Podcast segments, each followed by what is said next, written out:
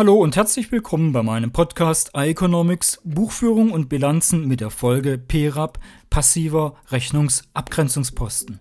Ich bin Michael Greger, Autor einiger für Dummies Bücher. Das Thema dieses Podcasts klingt ja genauso sperrig wie das Thema des letzten Podcasts. Auf der Aktivseite der Bilanz habt ihr im letzten Podcast den aktiven Rechnungsabgrenzungsposten kennengelernt. Auf der Passivseite findet ihr das passende Gegenstück, den passiven Rechnungsabgrenzungsposten.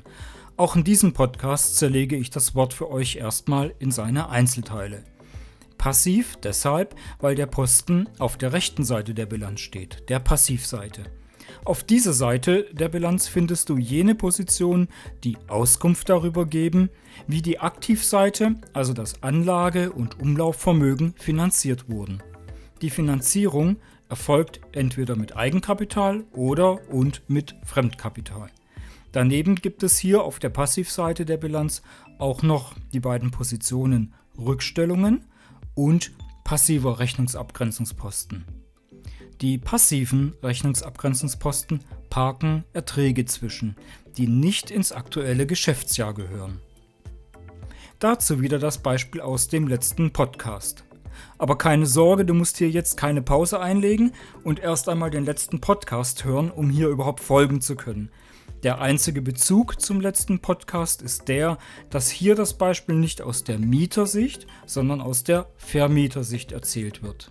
Okay, los geht's mit dem Beispiel. Da der Immobilienmarkt wahnsinnig angespannt ist, hat der Immobilienmogul Herr Hausen der Softwareschmiede AG bei der Vermietung eines Bürogebäudes die folgenden Mietkonditionen diktieren können.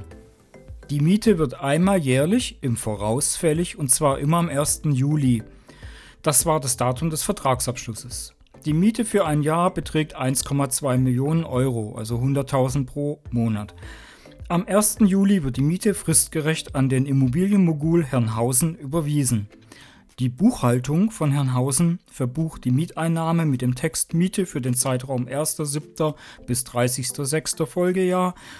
Dabei fließt die Mieteinnahme für die Monate Juli bis Dezember, das sind 600.000 Euro, als Ertrag in die Gewinn- und Verlustrechnung des laufenden Jahres ein.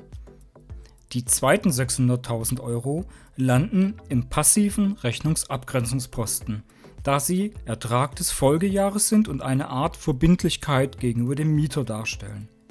Deshalb landen sie auf der Passivseite der Bilanz. Herr Hausen hat schon Geld kassiert, obwohl die Leistungserbringung ja noch aussteht.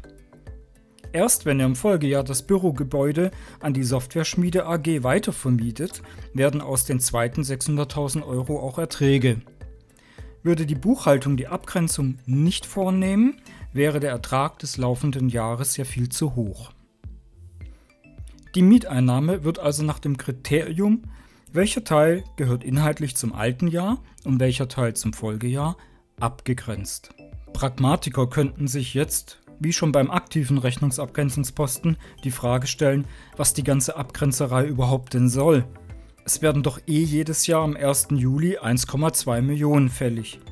Ob ich nun mühsam abgrenze oder nicht, der Ertrag pro Jahr ist doch immer gleich. Ja, das stimmt, solange der Wert immer gleich bleibt. In der Realität bleibt aber nichts immer gleich. Vielleicht hat Herr Hausen ja eine Klausel im Mietvertrag, die eine jährliche Mieterhöhung vorsieht. Oder die Mieter ziehen irgendwann aus und das Gebäude steht für eine gewisse Zeit leer, sodass es gar keine Mieteinnahmen gibt. Wie schon beim aktiven Rechnungsabgrenzungsposten stellt sich auch hier beim PRAP die Frage, ob jeder Kleinmist abgegrenzt werden muss oder ob es Wertgrenzen gibt, unter denen man sich die Abgrenzerei sparen kann. Im Unterschied zu den aktiven Rechnungsabgrenzungsposten gibt es hier bei dem passiven Rechnungsabgrenzungsposten keine empfohlene Vorgehensweise seitens der Finanzämter. Ist ja auch klar, sollte ein Unternehmen Kleinstbeträge nicht abgrenzen, erhöht es den zu versteuernden Gewinn für das laufende Jahr. Falls ihr den Podcast nachlesen wollt, könnt ihr dies wie immer auf meiner Webseite im Blog auf ieconomics.de. Bis dahin.